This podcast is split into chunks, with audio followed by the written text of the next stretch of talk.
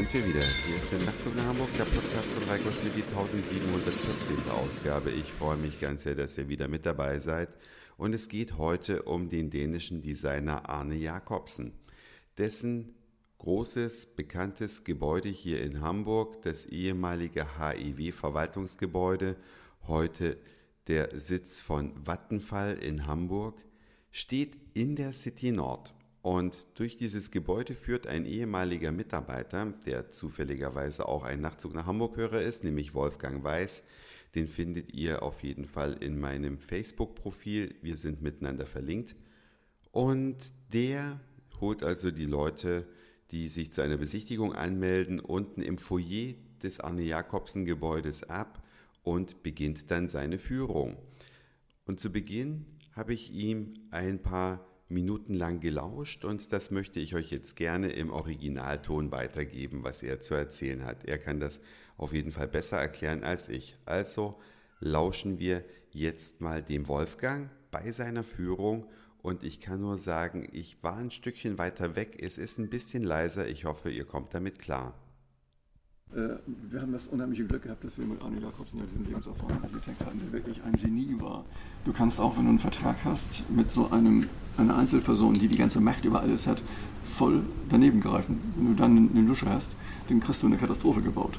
Der Arne Jakobsen hatte aber ja schon ein paar Sachen war, in der Vergangenheit gebaut. Kann man wohl sagen, Arne war ein kleines Genie. Ich erzähle mal eine kleine, kleine Runde aus, aus Arnes Leben. Arne ist schon als Schüler sehr begabt gewesen, sehr kreativ gewesen. Er hat äh, viele Zeichnungen gemacht und es war klar, dass er irgendwas Kreatives machen wollte. Er hatte sich vorgestellt, Maler zu werden, Kunstmaler zu werden. Seine Eltern haben gesagt, komm Junge, das geht überhaupt nicht, du kannst doch nicht Maler werden. Wenn du Maler wirst, dann kannst du dein Leben nicht finanzieren. Maler, die Geld verdienen, sind alle schon tot. Lebendig wird kein Maler reich. Also das ist keine gute Idee, überlegt immer was anderes. Und er hat sich dann gesagt, okay, dann will ich Steinmetz werden. Da kann ich dann sehr kreativ tätig sein und das, das ist bestimmt das Richtige. Er hat angefangen, eine Lehre zum Steinmetz zu machen die er aber nach kurzer Zeit wieder abgebrochen hat. Denn Steinmetz tut an den Händen ganz schön weh und das war wieder nicht so Arnes Leidenschaft. Er war mehr der Denker als der Macher und äh, so war also klar, das war auch nicht der richtige Berufswunsch. Man hat sich dann nochmal wieder zusammengesetzt und überlegt, was machen wir denn mit dem Jungen? Und seine Eltern haben ihm vorgeschlagen, Architektur zu studieren und haben gesagt, du als Architekt hast du einen angesehenen Beruf, der seinen Mann ernährt und du kannst dir kreativ sein, kannst deine Fähigkeiten, die du ganz offensichtlich hast, äh, da auch aus äh. Und das hat er auch äh, so verstanden und war überzeugt, dass das richtig ist und hat angefangen zu studieren. Und schon in den ersten Semestern seines Studiums hat sich herausgestellt, dass der Mann absolut auf der richtigen äh, Schiene unterwegs ist. Er hat schon an kleinen Wettbewerben teilgenommen, hat die ersten Preise von diesen kleinen Wettbewerben eingeheimst und das wurde ganz klar, der Mann ist da in dieser Schiene absolut auf dem richtigen Weg.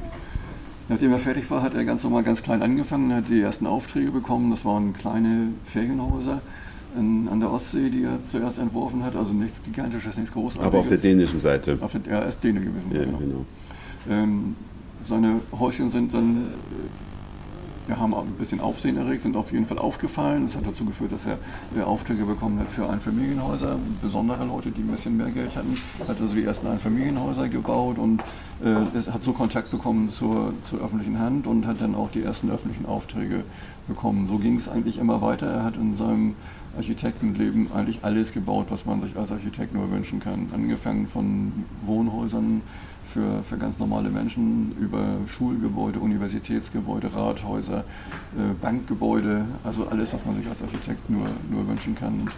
Er hat auf der ganzen Welt gebaut, in vielen, vielen Ländern der Welt stehen seine Häuser zum Teil auch heute.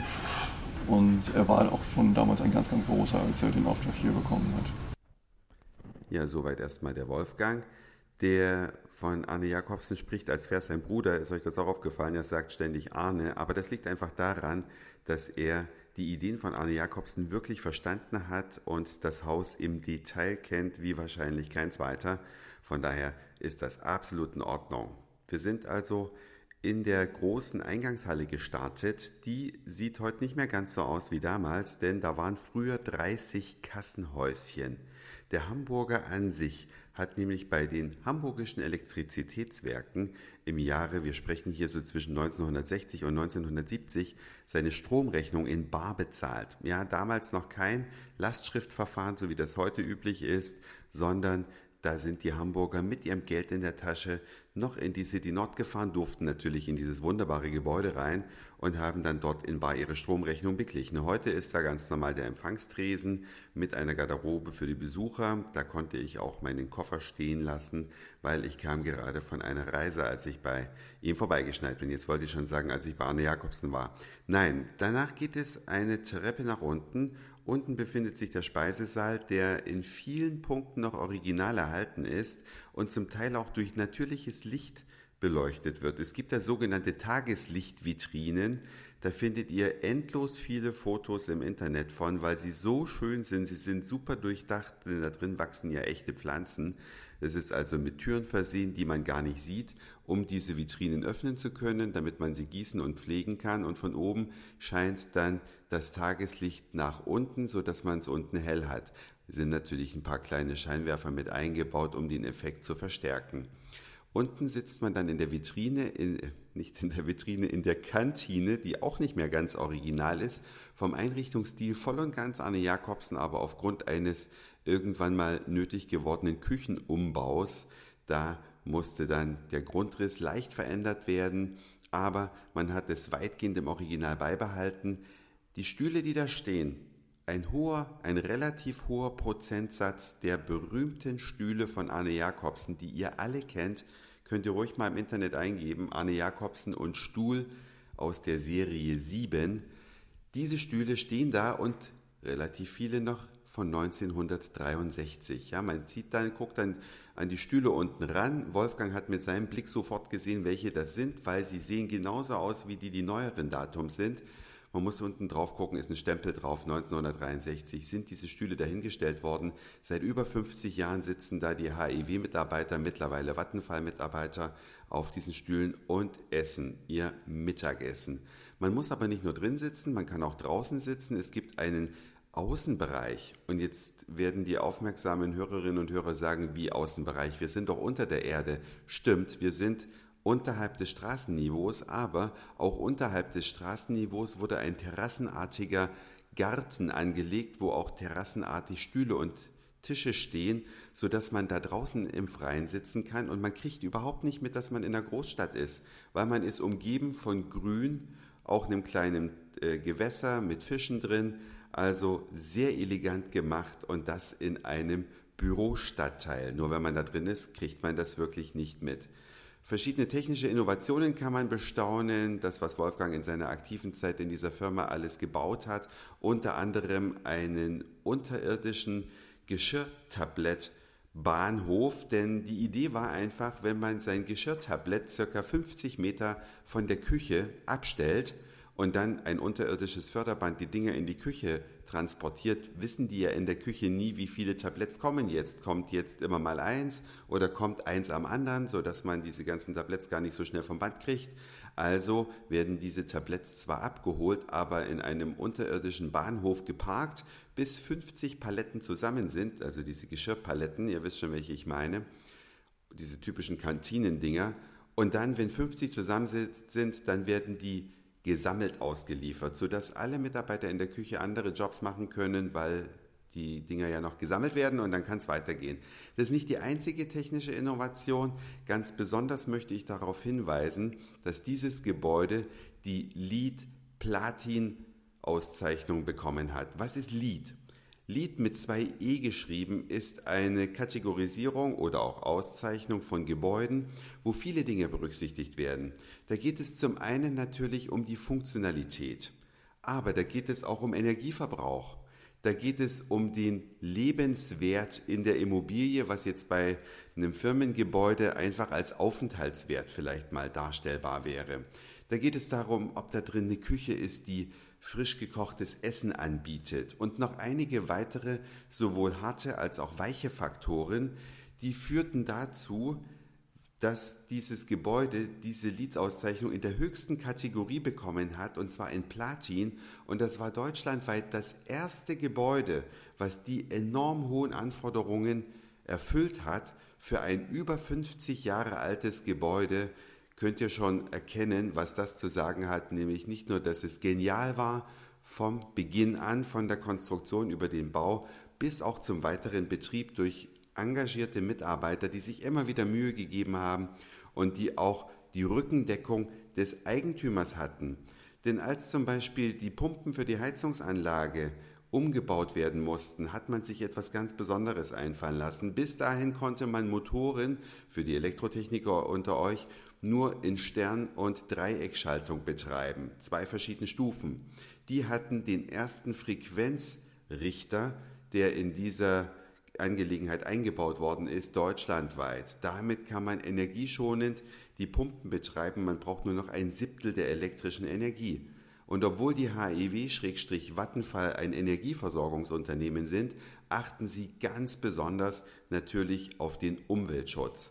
Das ist nur eines von x Beispielen. Ich könnte euch von der Klimaanlage erzählen. Das hat Wolfgang wunderbar erklärt, wie die Luft da drin erwärmt oder abgekühlt wird.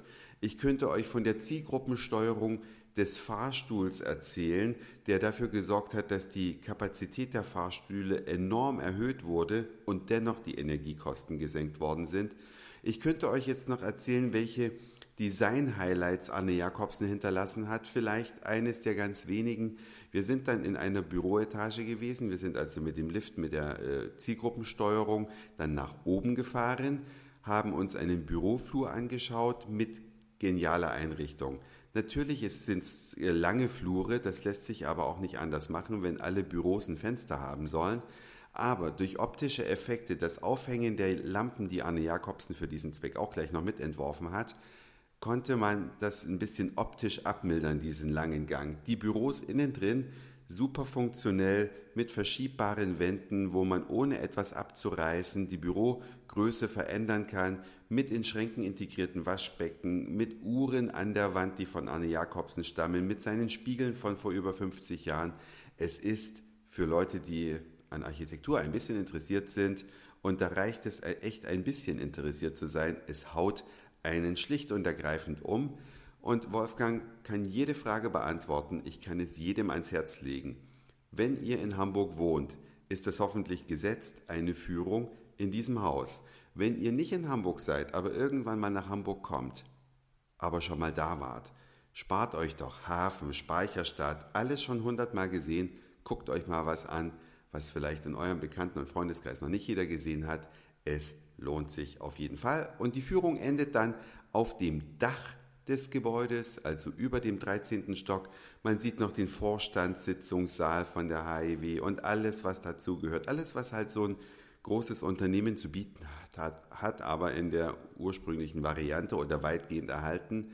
Ihr lernt was über die Stühle, für die ein spezielles Holz erfunden werden musste, damit sie so funktionieren, wie sie jetzt da stehen. Ihr könnt dann vom Dach des Gebäudes nochmal euren Blick schweifen lassen über Hamburg. Ein toller Ausblick, glaubt man gar nicht.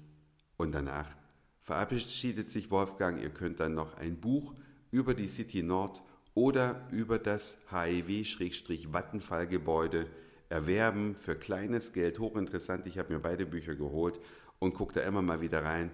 Das war's für heute. Dankeschön fürs Zuhören, für den Speicherplatz auf euren Geräten. Ich sag Moin Mahlzeit oder guten Abend, je nachdem, wann ihr mich hier gerade gehört habt. Freue mich über euer Feedback, ob ihr so einen Vorschlag toll findet, sowas mal zu besichtigen. Und wenn ihr dort wart, natürlich freue ich mich dann über euren Erlebnisbericht und dann hören wir uns vielleicht schon morgen wieder.